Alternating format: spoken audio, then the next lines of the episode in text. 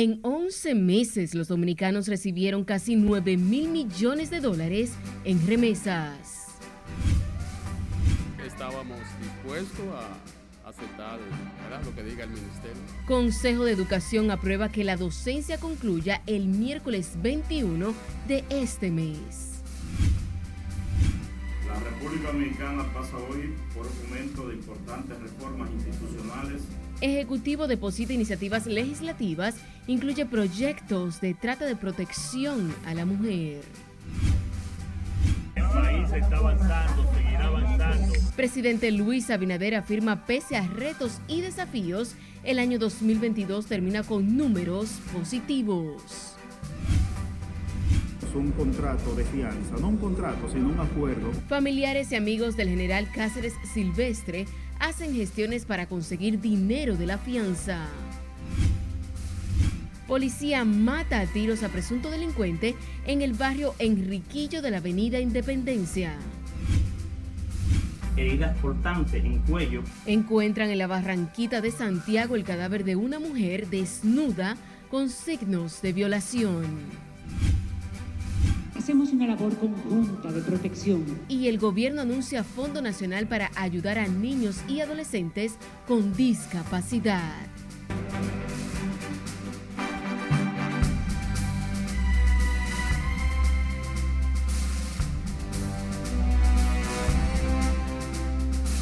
Buenas noches, feliz inicio de semana laboral. Bienvenidos a esta emisión estelar de Noticias RNN. Soy Janelis León, tenemos mucha información. Así que vamos a iniciar de manera inmediata. Lo hacemos con el Poder Ejecutivo, que sometió un legajo de proyectos de ley sobre la protección de la mujer, la lucha contra la trata y tráfico de personas, la administración de bienes incautados y el fomento a la competitividad de la aviación civil. Nelson Mateo con los detalles. Son cuatro proyectos de ley enviados al Congreso Nacional a través del consultor jurídico del Poder Ejecutivo Antoliano Peralta, el canciller Roberto Álvarez y la ministra de la Mujer, Mayra Jiménez. La República Dominicana pasa hoy por un momento de importantes reformas institucionales y fortalecimiento de las herramientas necesarias para cumplir con el deber que nos traza la Constitución, que no es otro que proteger la dignidad de las personas desde las distintas funciones y atribuciones del Estado. Las iniciativas depositadas ante el Senado de la República versan sobre la protección de la mujer, la lucha contra la trata de personas, la administración de bienes incautados y el que tiene que ver con el fomento a la competitividad de la aviación civil. Yo quiero enfatizar la presencia nuestra acá en el día de hoy como enviados del presidente Luis Abinader en el sentido de darle, subrayar sobre todo dos leyes, la ley de protección integral de la mujer y la ley que lucha contra la trata y tráfico de personas. Ese sistema integral de protección a la mujer que viene incluso a tipificar violencias que al día de hoy todavía no están tipificadas en la República Dominicana, como lo es el feminicidio, y esa propuesta de modificación a la ley de trata y tráfico para responder a los más altos estándares internacionales. Las reformas a la ley de bienes incautados crea además el Instituto Nacional de Custodia y Administración para gerenciar las propiedades decomisadas en extinción de dominio. Esta norma resulta indispensable para la correcta aplicación de la ley de extinción de dominio y a la vez aportaría un marco legal definitivo para un sector llamado a custodiar importantes bienes públicos.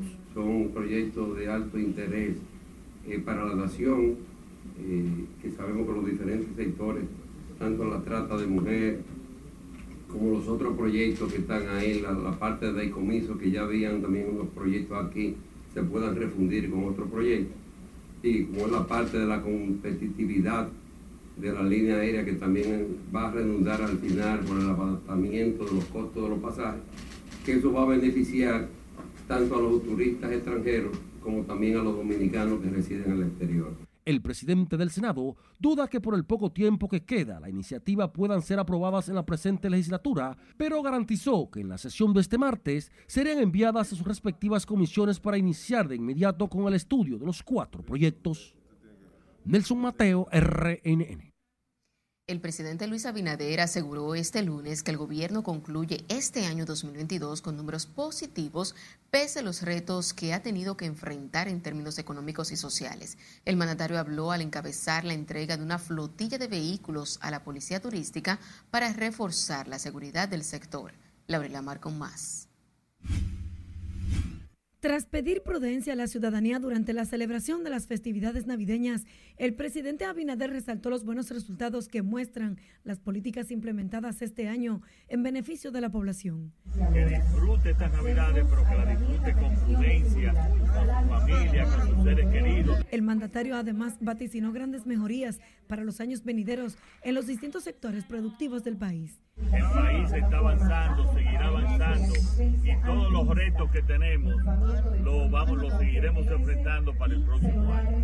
Así que feliz Navidad. Este lunes el jefe de Estado encabezó la entrega de vehículos a Politur para reforzar la seguridad turística en el país con una inversión de 111 millones de pesos. Vamos a entregar tabletas también con unas aplicaciones que estamos desarrollando con el sector privado para que cuando los policías turísticos se encuentren en la calle, si encuentran un accidente o un turista, puedan saber inmediatamente por esa tableta en qué hotel se está quedando, de qué país es, para poder comunicar con la embajada de ese país y tener un destino extremadamente seguro. Estas acciones están emanadas, enmarcadas en el desarrollo de la reforma policial que lleva a cabo la Presidencia de la República y el compromiso asumido por el Ministerio de Turismo con Politur para la transformación y mejorar la dignidad del personal de la Policía de Turismo. Durante el acto, el ministro de Turismo, David Collado, anunció un aumento salarial para los agentes de Politur, que será efectivo a partir del 2023. Entre los vehículos hay 35 camionetas y 30 motocicletas que serán distribuidas en la ciudad colonial y otros puntos turísticos del país. Laurila Mar, RNN. La Policía Nacional tiene más de 10 personas detenidas para fines de investigación por la muerte de un joven conductor que fue impactado por una piedra lanzada presuntamente por un indigente desde la parte superior del paso a desnivel de la avenida 27 de febrero, esquina Máximo Gómez.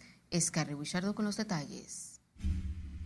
Nosotros no hemos emitido hasta el momento ningún parte oficial señalando a determinadas personas en específico. La muerte del joven Joel Rafael Cabrera Espino tiene conmocionados a familiares de la víctima y ciudadanos que temen otras personas que se desplazan por estos alrededores corran con la misma suerte. Estamos, estamos consternados contra, contra eso, porque que cuántos padres de familia buscándose el pan de cada día para llevar, llevar a sus hijos y de repente que suceda esto.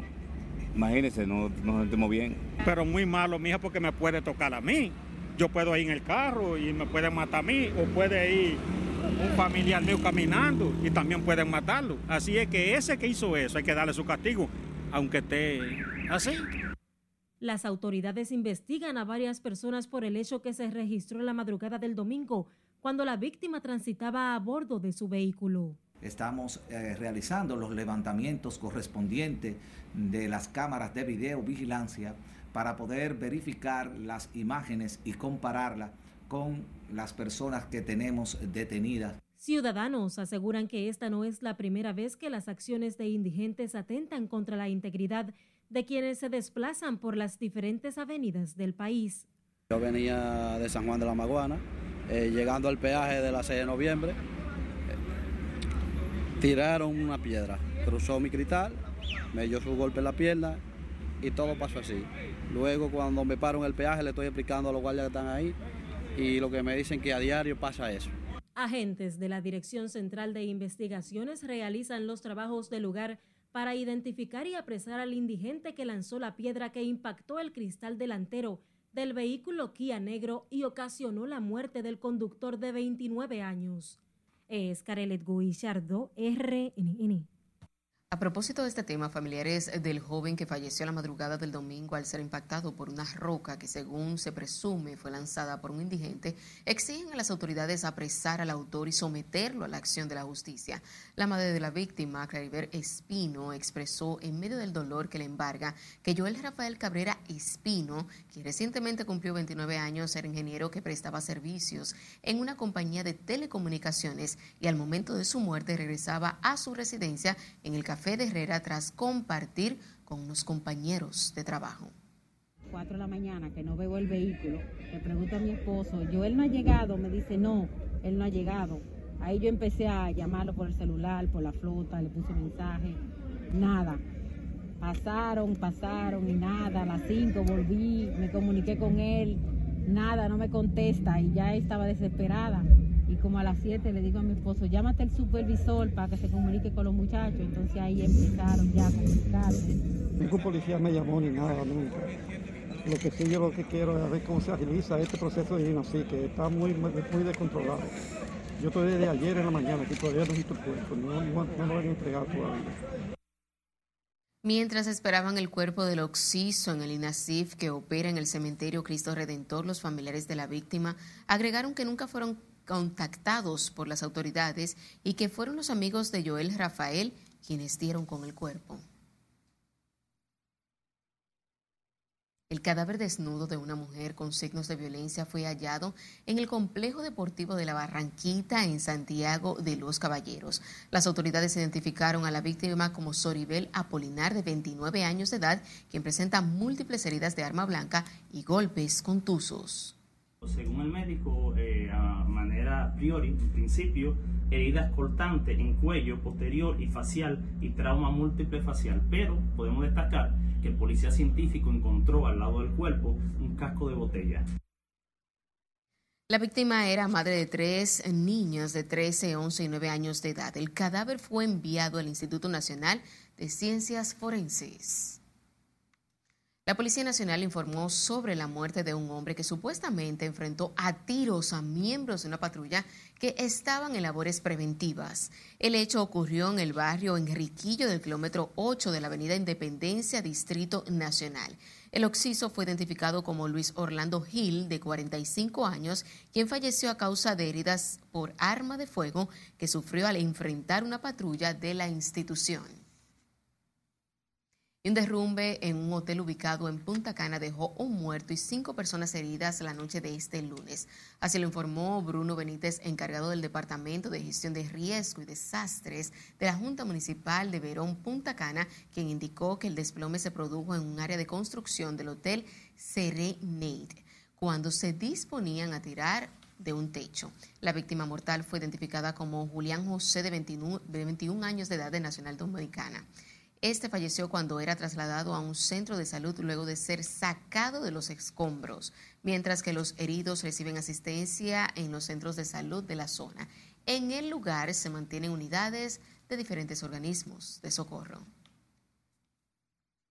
El Ministerio Público inició hoy la lectura de la acusación individualizada contra los imputados en el caso de corrupción coral y Coral 5G, vinculados a un supuesto entramado mafioso que defraudó al Estado con más de 8 mil millones de pesos.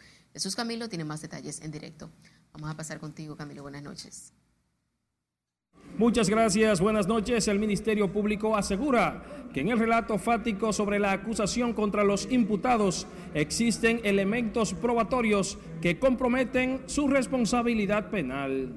Hoy iniciamos la presentación de la acusación el órgano acusador avanzó 290 páginas de lectura en su relato fáctico de las pruebas, con las que busca demostrar ante el tribunal la culpabilidad de cada uno de los imputados en los casos de corrupción coral y coral 5G, que se conocen en un solo expediente.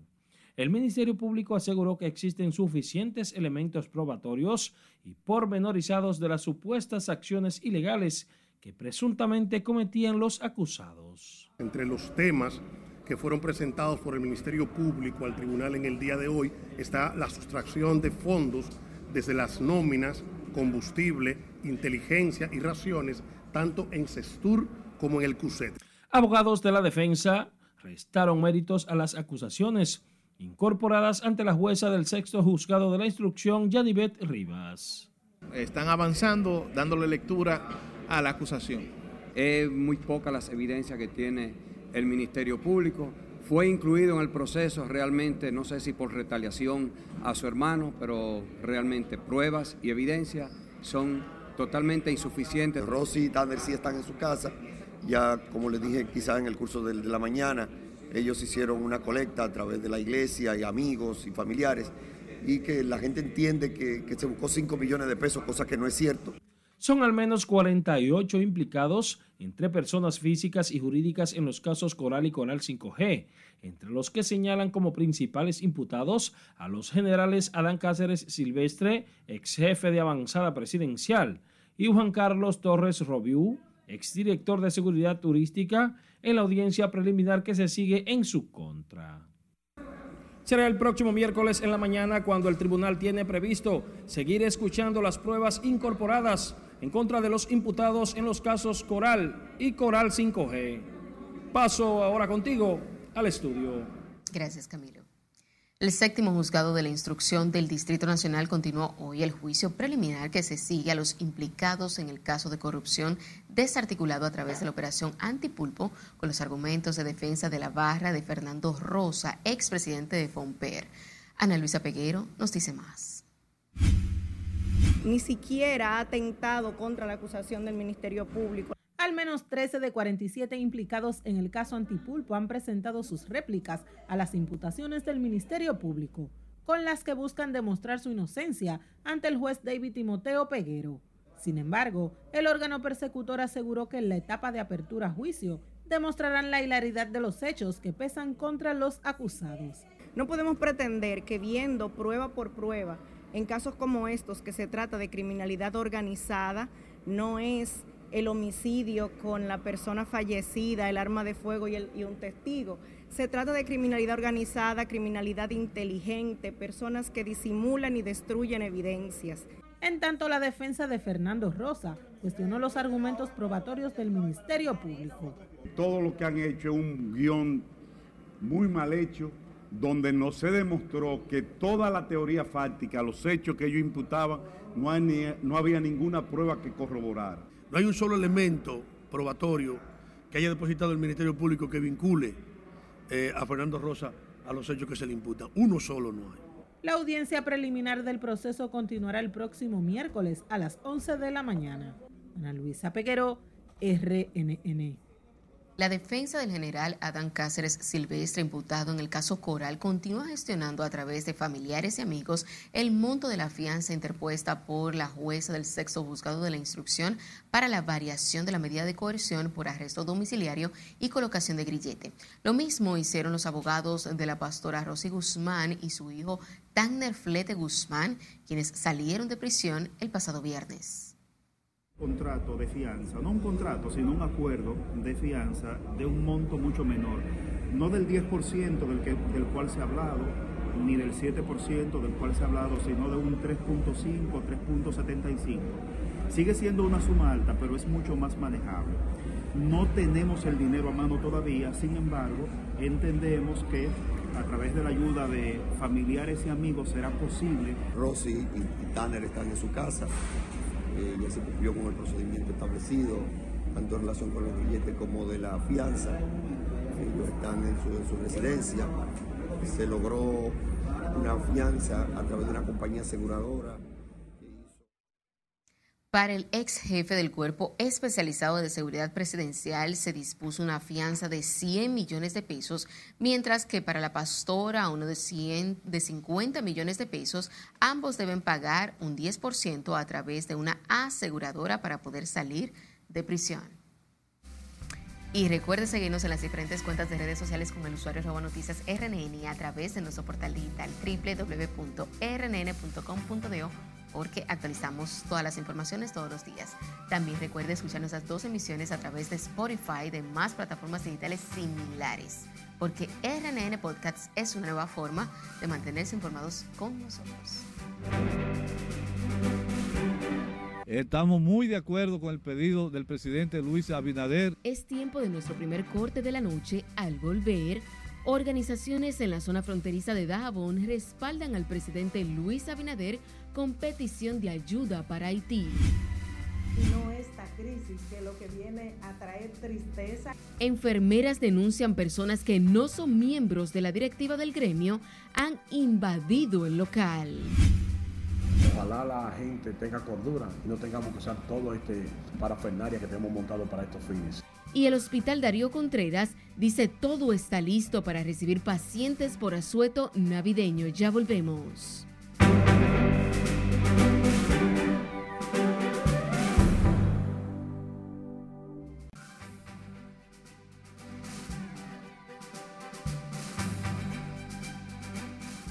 El primer cargamento de vacunas contra el cólera llegó este lunes a Haití con alrededor de 1,17 millones de dosis. Catherine Guillén está con nosotros y nos presenta el siguiente resumen.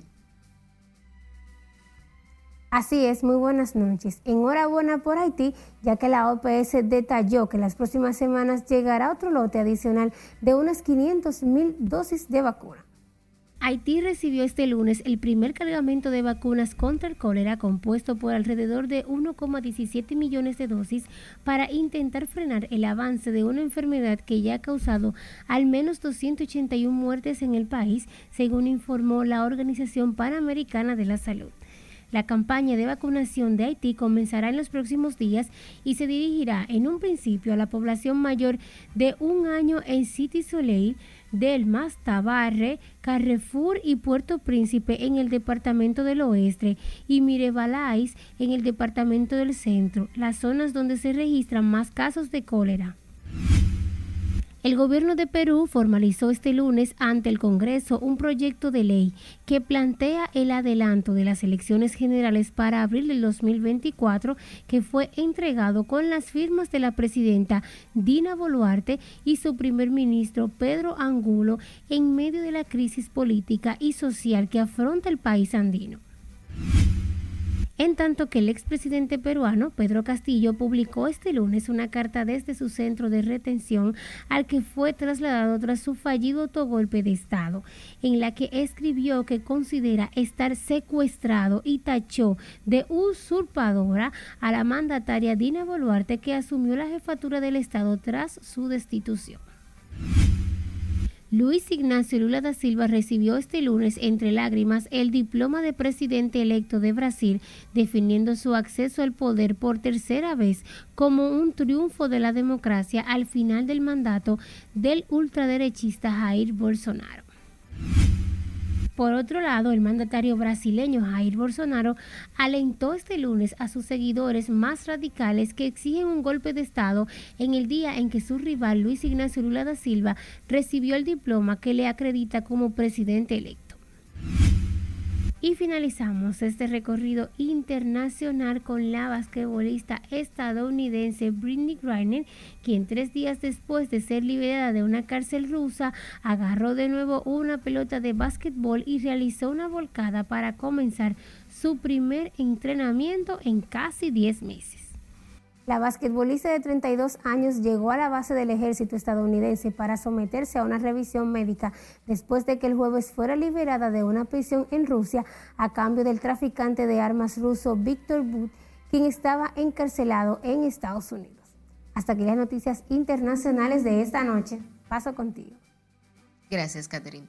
Residentes y miembros de distintas organizaciones en la zona fronteriza de Dajabón respaldaron la solicitud del presidente de la República, Luis Abinader, quien pidió a la comunidad internacional buscar una solución para ayudar a Haití. Nuestro corresponsal Domingo Popoter nos tiene más detalles. El presidente de la República, Luis Abinader, ha solicitado a la comunidad internacional que intervenga en Haití sin demora, con la finalidad de detener la violencia de las pandillas Representantes de distintas organizaciones en la frontera norte por Dajabón han mostrado su apoyo al mandatario. Estamos muy de acuerdo con el pedido del presidente Luis Abinader de que la comunidad internacional intervenga porque eh, sabemos de lo que está pasando allá, las bandas en Haití. La comunidad internacional se ha hecho ajena al tema Haití y piensan que es la República Dominicana en su totalidad es que debe de cargar con su problema y nosotros tenemos bastantes problemas. Entienden que a como dé lugar hay que ayudar al vecino país para que cese la crisis política y social que atraviesa y que ha desencadenado en la violencia.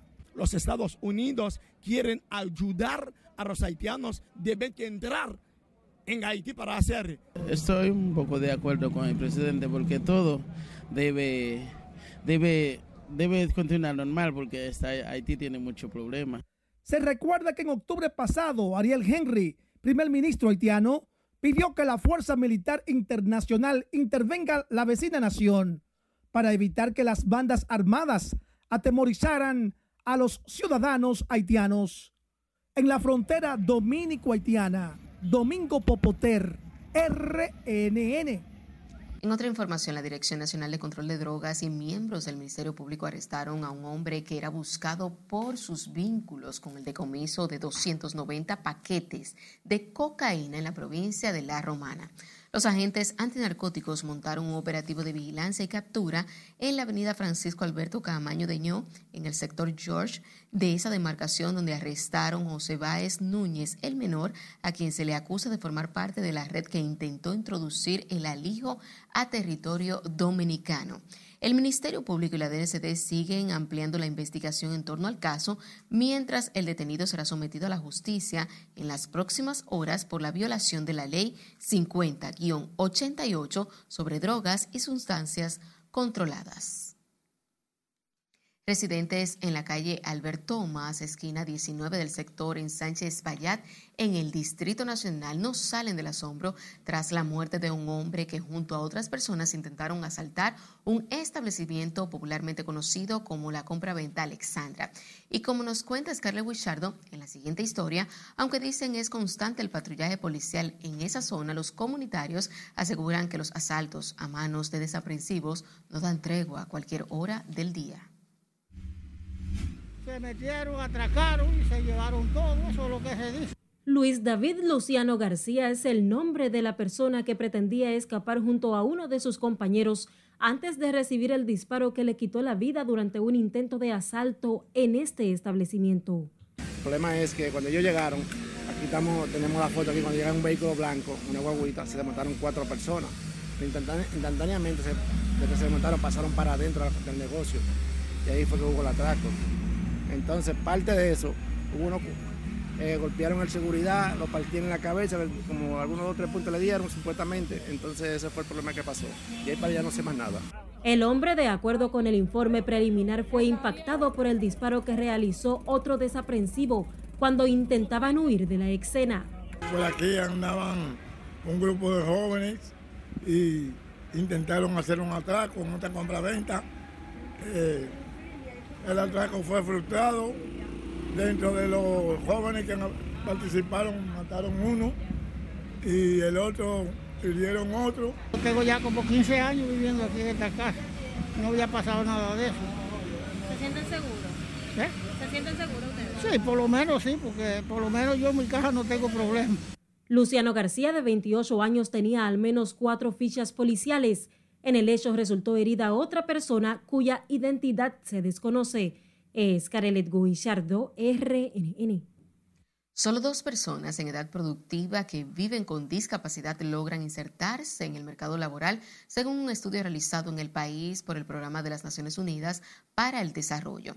En tal sentido, la representante del PNUD en el país sostuvo que la República Dominicana no ha avanzado lo suficiente en la tarea de consolidar políticas de igualdad a favor de esta población estudio que sacamos conjuntamente con otras agencias, fondos y programas de Naciones Unidas y CIUBEN de 2018 puso en evidencia que 8 de 10 personas uh, con discapacidad están fuera de mercado laboral cuando esta misma cifra para personas sin discapacidad es solo 3 de cada 10 personas. Entonces esto pone en evidencia que aquí en República Dominicana, a pesar de los avances, hay que acelerar el paso. Hoy se realizó la sexta entrega del sello de buenas prácticas inclusivas para las personas con discapacidad RD Incluye, que auspicia el Consejo Nacional de la Discapacidad con el apoyo del Programa de las Naciones Unidas para el Desarrollo, que reconoció a 47 entidades por impulsar prácticas inclusivas en aras de las personas con discapacidad y sus familias en la República Dominicana. En la República Dominicana continúa el repunte del COVID-19 y el país suma otros 341 nuevos contagios del virus que fueron detectados tras realizar unas 2.090 muestras en las últimas 24 horas. Según el boletín 998 emitido por el Organismo de Salud para el día de hoy, el país ahora tiene 2.553 casos activos, mientras la positividad diaria se eleva a 25.95% y la ocupación hospitalaria subió a 2.5%. Sin embargo, no se han notificado nuevos decesos por COVID-19 en las últimas 24 horas, por lo que el total de defunciones se mantiene en 4.000 384 personas. El Hospital Traumatológico Darío Contreras realiza las previsiones para atender el incremento de pacientes que tradicionalmente se registran durante el asoto navideño y de fin de año, engrosando las cifras de más de 60 mil personas que atienden cada mes. Si le dice aquí no tiene la historia. El Hospital Traumatológico Darío Contreras hace los aprestos para tener listas más de 80 camas para recibir los pacientes que requieran atención durante las festividades navideñas. Estamos esperando. Ojalá la gente tenga cordura y no tengamos que usar todo este parafernaria que tenemos montado para estos fines. El director del Darío Contreras, doctor César Roque, muy temprano realizaba labores de supervisión de áreas claves como enfermería para la buena atención a los pacientes. Sí sabemos que el 24, 25, 31 1 son fechas muy, muy, muy, muy movidas.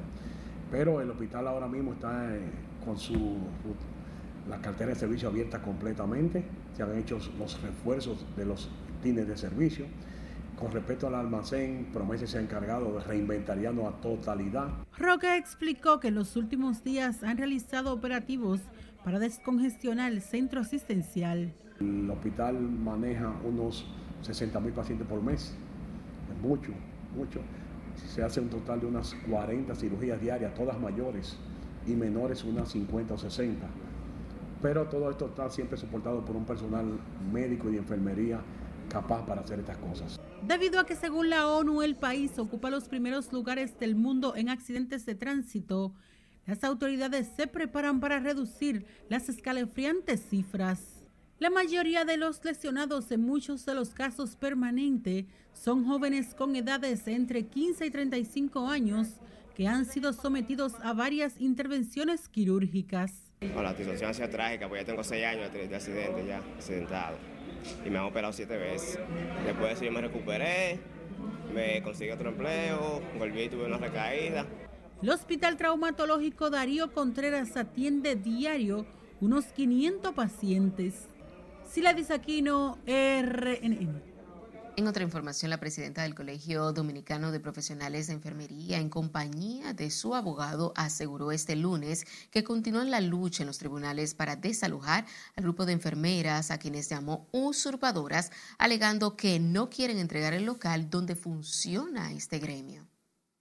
Presentación del Colegio Dominicano de Profesionales de Enfermería, el real, los legítimos dirigentes del colegio, porque aquellos son unos usurpadores que han tomado el local a la fuerza y a la mala. Y estamos aquí para decirle a todas las enfermeras y enfermeros que estamos luchando y que no se dejen confundir por aquellas voces agoreras que viven diciendo que ellos ya ganaron. Nosotros queremos que uno de nuestros abogados se dirija a ustedes para darle tranquilidad ante esta situación que tanto nos atormenta y que queremos que lleguen tiempos mejores.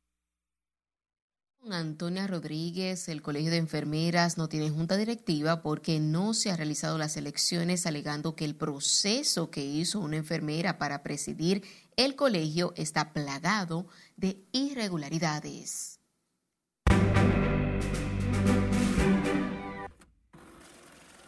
Nos vamos a otra pausa comercial. Al regresar, remesas recibidas este año en el país sobrepasan los 8 mil millones de dólares. Queremos fortalecer el Consejo Nacional para la Discapacidad. Gabinete de la Niñez anuncia entregará ayuda a niños con discapacidades severas. A 150 mil personas y el plan social beneficiará a más de un millón de dominicanos. Esta es la emisión estelar de Noticias RNN. No le cambie.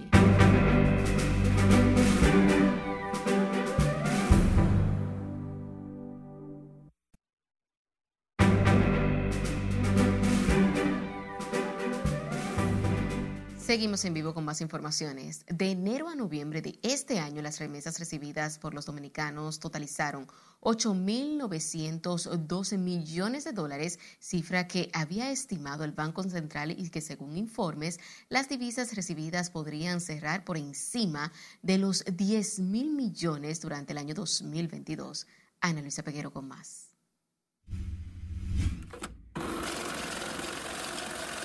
Solo en el mes de noviembre de este año las remesas sumaron 787 millones de dólares, registrando por segundo mes consecutivo un ligero incremento interanual de un 0.1%. Este resultado reafirma el establecimiento del nuevo nivel de flujos de remesas mensuales, en torno a los 800 millones. En ese sentido, al comparar este monto de noviembre del 2022 con el valor promediado para el periodo prepandemia de 2015 a 2019, que fue de 454.6 millones. Estos recursos aportados por la diáspora, sin lugar a dudas, tienen un efecto multiplicador sobre el consumo, la inversión y el financiamiento de los sectores más vulnerables. El Banco Central explica que el desempeño económico de los Estados Unidos es uno de los principales factores que sigue incidiendo sobre el comportamiento de las remesas, ya que desde ese país provinieron 588 millones de dólares, el 83.8% de los flujos de noviembre, por los canales formales. Ana Luisa Peguero, RNN. El número de clientes ha comenzado a aumentar en tiendas y supermercados de San Juan de la Maguana, lo que se atribuye a la llegada de la temporada navideña. Julio César Mateo con más. Aunque reconocen que el doble sueldo es destinado en la mayoría de los casos para pagar deudas, ciudadanos de San Juan destacan el dinamismo de la economía en los últimos días. Oh, pero la gente se vuelve loca desde que cobra esa regalía y usted ve los movimientos. O sea que no es para resolver que se cobra eso. Dueños de negocios expresaron que la cantidad de clientes ha aumentado luego de la entrega del sueldo número 13. Sí, aquí él vende mucho, aquí él vende 10. La mejor tienda que vende barato por todos los lados. ¿Está viniendo mucho la gente a comprar? Sí, sí, está viniendo mucha gente a comprar, mujeres y hombres. Aquí se vende todo, todo barato. Otros consideran que este año la población ha decidido hacer sus compras temprano para evitar las aglomeraciones y especulación con los precios. Ah, el movimiento, porque yo veo mucha gente en la calle que se aparece para comprar que sea su ropa para sus niños y todo está bien, todo está bien, yo lo veo muy bien. No faltaron aquellos que consideran que la gran cantidad de personas que acude a las tiendas y supermercados no compra por los altos precios de los artículos. La gente no es que hace la Navidad, lo hace el efectivo y no hay cuarto. No hay cuarto. No hay cuarto. La gente está en la calle porque esa es su costumbre, pero no hay cuarto. Está mala la Navidad. La mayoría de las tiendas de tejidos y supermercados de San Juan lucen muy frecuentados por ciudadanos tras el inicio de la entrega de la regalía pascual por parte del gobierno. En San Juan de la Maguana, Julio César Mateo, RNN. El Plan Social de la Presidencia entregará ayuda navideña a más de un millón de dominicanos con una inversión que supera los mil millones de pesos en su plan denominado la Ruta de la Esperanza. Si le dice aquí, no tiene la historia. Pretendemos llegar a alrededor de un millón de dominicanos. Decenas de empleados del Plan Social enfundan las raciones que serán llevadas a distintos puntos de la geografía nacional. La inversión en estas raciones superan los 660 millones de pesos y se acompañarán con la entrega de miles de bonos que costarán al gobierno más de 240 millones de pesos. Nosotros vamos a estar impactando con los bonos de Navidad a 150 mil personas. Si los bonos de Navidad eh, son a 1.500 pesos cada bono, estaríamos hablando de más de 200 mil pesos, de 200 millones de pesos, 220 y pico de mil de millones de pesos. Yadira Enríquez dijo que ya han llevado la ayuda a los sectores de Pantoja y continuarán en los kilómetros de la carretera Sánchez en el Distrito Nacional. Tenemos toda una programación con los minusválidos, con los eh, hogares creas de todo el territorio nacional, con las amas de casa eh, y con las distintas instituciones que por diversas vías llegan las solicitudes y a aquellas que tienen fijo la recepción de las raciones por el plan social. Además de estas colaboraciones a los beneficiarios de menos recursos, el Plan Social techará sus casas y entregará enseres del hogar. En los almacenes del Plan Social, camiones son llenados para ser llevadas las raciones a los distintos puntos del país. Sila Disaquino, RNN. En un acto encabezado por la primera dama Raquel Arbaje y el Gabinete de Niñez y Adolescencia, el programa Supérate y también el Consejo Nacional de Discapacidad presentaron este lunes el Fondo Nacional para la Niñez y Adolescencia con Discapacidad que contribuirá con elevar la calidad de vida de esta población, así como garantizar el acceso a servicios y apoyos para la atención de sus necesidades básicas. Juan Francisco Herrera, con más en la siguiente historia hacemos una labor conjunta de protección. El fondo incluye una transferencia monetaria condicionada para brindar protección social a niños, niñas y adolescentes de la República Dominicana con discapacidad severa. La iniciativa cuenta con el apoyo de ADES, el Sistema Único de Beneficiarios, el Fondo de las Naciones Unidas para la Infancia, el Banco de Reservas y el Centro de Atención Integral para la Discapacidad CAIT. Pero lo importante es que no hay un protagonismo, nada personal. Siempre mi frase es uniendo voluntades. Entonces, ¿qué quiere este gobierno? No solamente la inclusión, que es lo más importante. Queremos fortalecer el Consejo Nacional para la Discapacidad.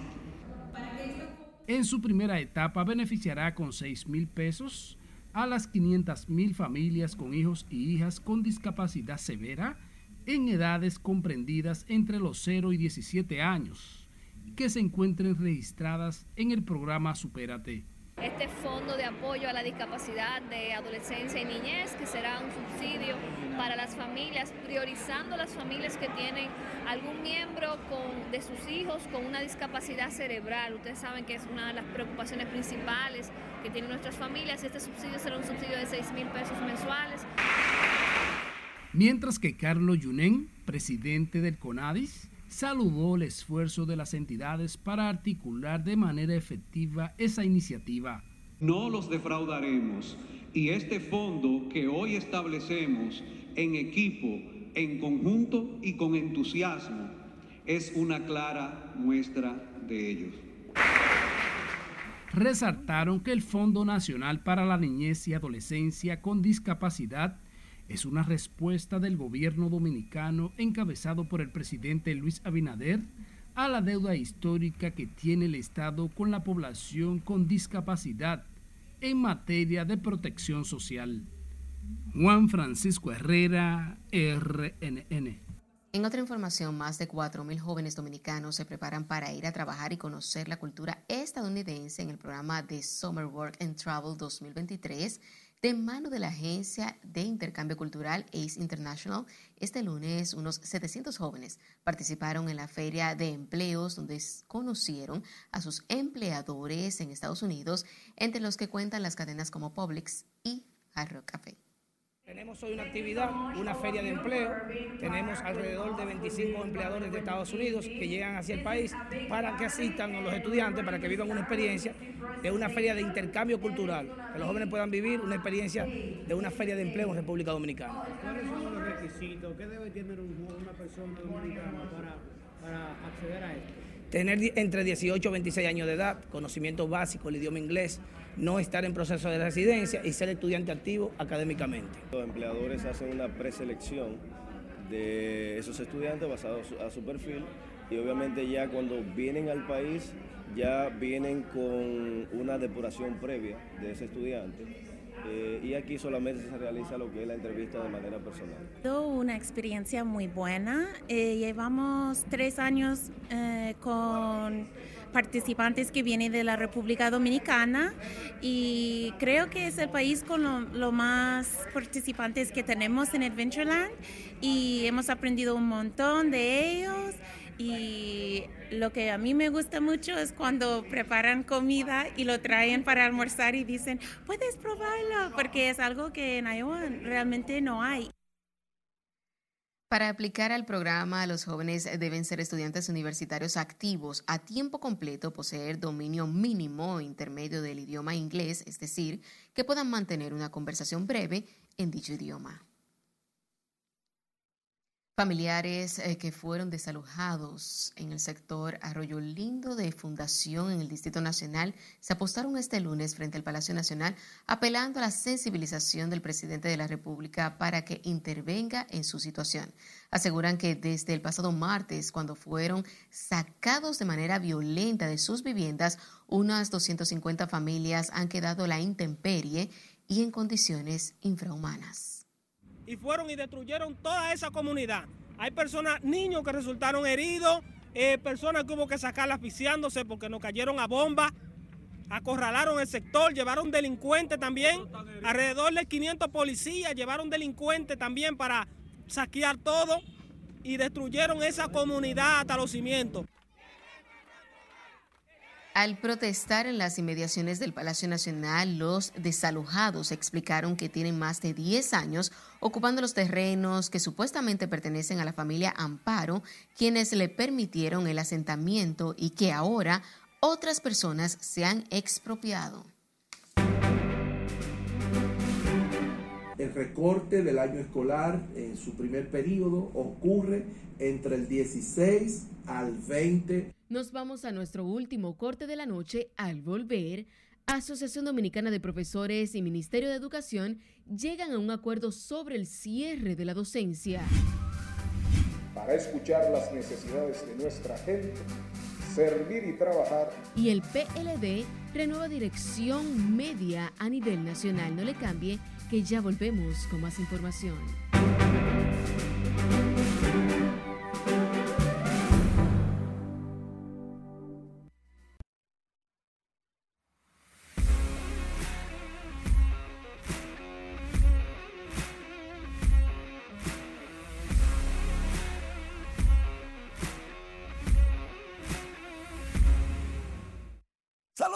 muy buenas noches, feliz inicio de semana. Vamos a ver de arrancada el pelotero estrella de la semana, a quien homenajeó en su semana número 8. Y los que recibieron un reconocimiento por su carrera y trayectoria fue Silvestre Camposano, ex beisbolista de los Tigres del Licey, y Rolling Fermín, periodista y comentarista de la cadena de las Águilas Ibaeñas. Ellos recibieron un homenaje en la fecha 8 del pelotero estrella de la semana, en la ocasión ganaron Ramón Hernández como el mejor bateador ofensivo o jugador ofensivo y Carlos Hernández de los Toros como el lanzador de la semana. Más de 80 cronistas deportivos estuvieron ejerciendo su derecho al voto y entendieron que los Hernández fueron los ganadores. Felicidades a Campuzano y a Fermín muy merecido este reconocimiento porque ambos se destacaron en sus quehaceres profesionales. Fermín se sigue destacando, el pequeño gigante. José Siri conectó cuadrangular en el segundo episodio y los gigantes ya le ganaban a los Tigres del Licey una carrera por cero. Comenzó la zafra de los gigantes porque a pesar de que no sabíamos qué iba a pasar en lo adelante, en el quinto en el quinto episodio volvió Siri. Siri a la voz de Ricky Nova. Y conectó otro cuadrangular que la mandó al morro de Montecristi por la banda contraria. José Siri ya colocaba el juego 2 por 0. Los gigantes que necesitan ganar para asegurar su tercera posición y clasificación todavía no están seguros porque los toros están al acecho y aún hay chance matemático hasta para los leones. Ya después de que está el 2 a 0, viene Marcelo Zuna y le pone el cascabel al gato y conecta este tablazo que todavía no ha caído. La mandó a morro de Montecristi y Marcelo Zuna. Y corona el juego, Marcel. Ganan los gigantes 3 por 0 al Licey. El Licey ha perdido dos de manera consecutiva podría caer en el segundo lugar luego del partido de las Águilas por allá por el Torolío, por el Toro Corral. Lo cierto, ese equipo es difícil, los gigantes. Un selfie. Oh, él mira, se tira selfie. En Grandes Ligas no se hizo uno. Pero aquí ya, aquí sí es de otra cosa ya. Otro selfie. Otro, otro. Sonríen. Dos selfies. Bien. Ganaron los gigantes 3 por 0.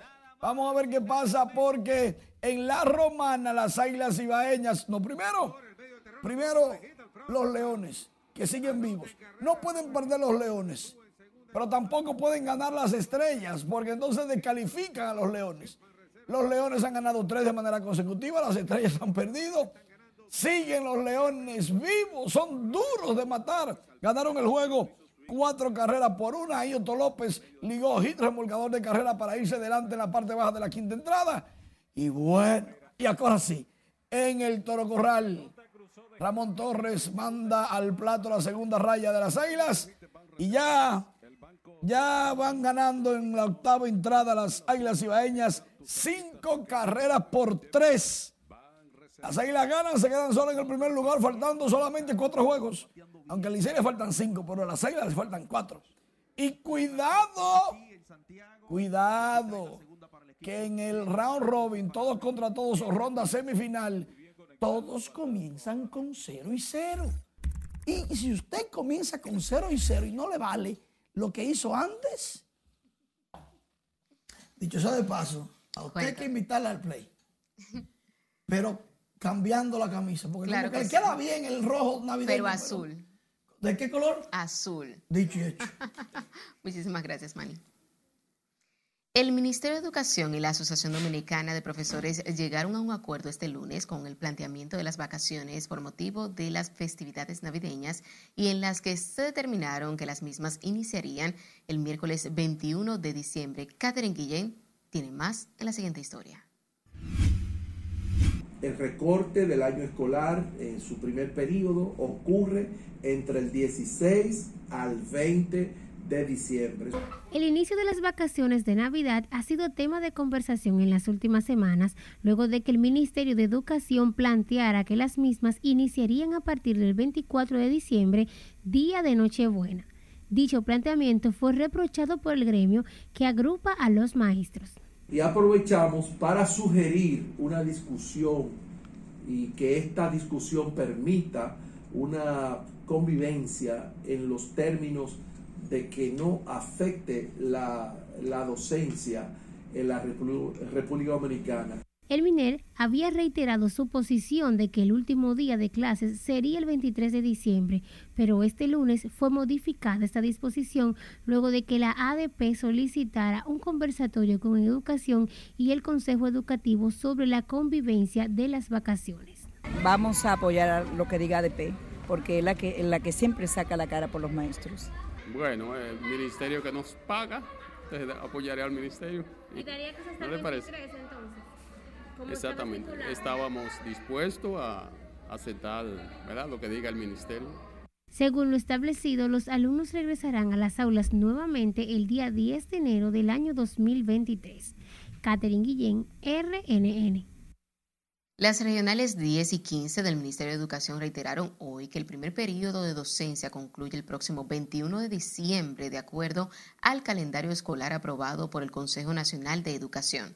Los maestros Rafael Amador Figaris y del director regional 15, también Teodosia Otaño de la regional 10 de Educación, precisaron además que la docencia reiniciará el 10 de enero próximo. El Consejo Nacional de Educación es la institución que tiene la potestad de, de mover el calendario escolar. Por eso en el día de hoy, entre ADP y el Consejo Nacional de Educación, el Ministerio de Educación, llegaron a un consenso de que realmente el año escolar va a finalizar, el año escolar no, más bien este periodo escolar el 21 de diciembre. Nosotros vemos como bueno y válida la decisión tomada por el Consejo Nacional de Educación en el día de hoy, que estableció a unanimidad que la docencia o el periodo de este, de este ciclo cierra el 21 de diciembre y que retornamos el martes 10 de enero. Tú sabes que eh, siempre se da que nosotros ahora, cerrando el año, todos los dominicanos, vamos a compartir con nuestros familiares a las diferentes provincias. Explicaron que el calendario escolar del ciclo actual concluye el 21 de este mes a fin de que la familia educativa pueda planificar sus navidades sin mayores contratiempos.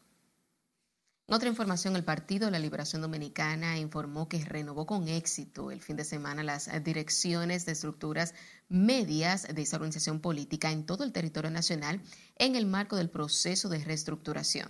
Tras llevar a cabo el proceso, el secretario general del PLD, Charlie Mariotti, aseguró que esa organización política sigue demostrando su vocación democrática y avanzando sin distracciones a fin de alcanzar el poder en el año 2024 direcciones y las estructuras medias de nuestro partido son los oídos, el corazón y las manos del Partido de la Liberación Dominicana en cada punto del país para escuchar las necesidades de nuestra gente, servir y trabajar para que el PLD vuelva al poder por y para la gente. Hay tanto entusiasmo en lo que tiene que ver con completar este ciclo que mandó el noveno Congreso, que siento que hay una gran expectativa y todo esto nos pone a nosotros en la correcta dirección para en enero salir en busca del poder. Aseguraron que el PLD está enfocado en trabajar con determinación, abriendo oportunidades a los nuevos liderazgos y premiando a los dirigentes consagrados.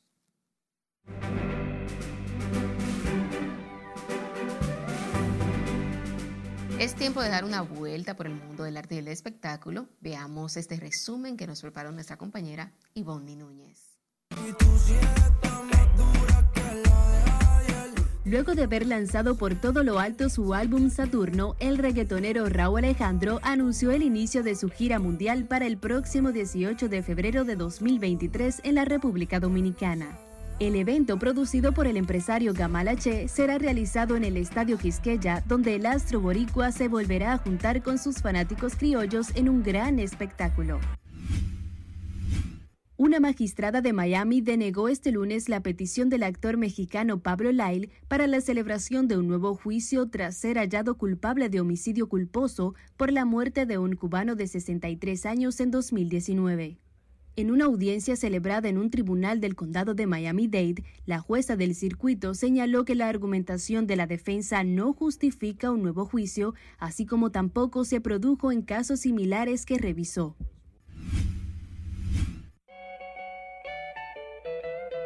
La cantante Nati Natasha, quien este sábado estuvo de cumpleaños, recibió una sorpresa del productor y padre de su hija, Rafi Pina, que se encuentra en la cárcel. Una enorme caja contenía el automóvil todoterreno de lujo Mercedes, así lo mostró la propia Nati en sus redes. Pina, que sigue en la cárcel tras ser condenado a tres años de prisión por porte de alma ilegal, también dedicó un romántico mensaje a su prometida en su cuenta de Instagram. El príncipe Enrique y su esposa Meghan afirman haber sido utilizados para alimentar a los lobos mediáticos y acusan a la familia real de mentir para proteger a Guillermo, heredero al trono, en un tráiler de la segunda entrega de su controvertido documental.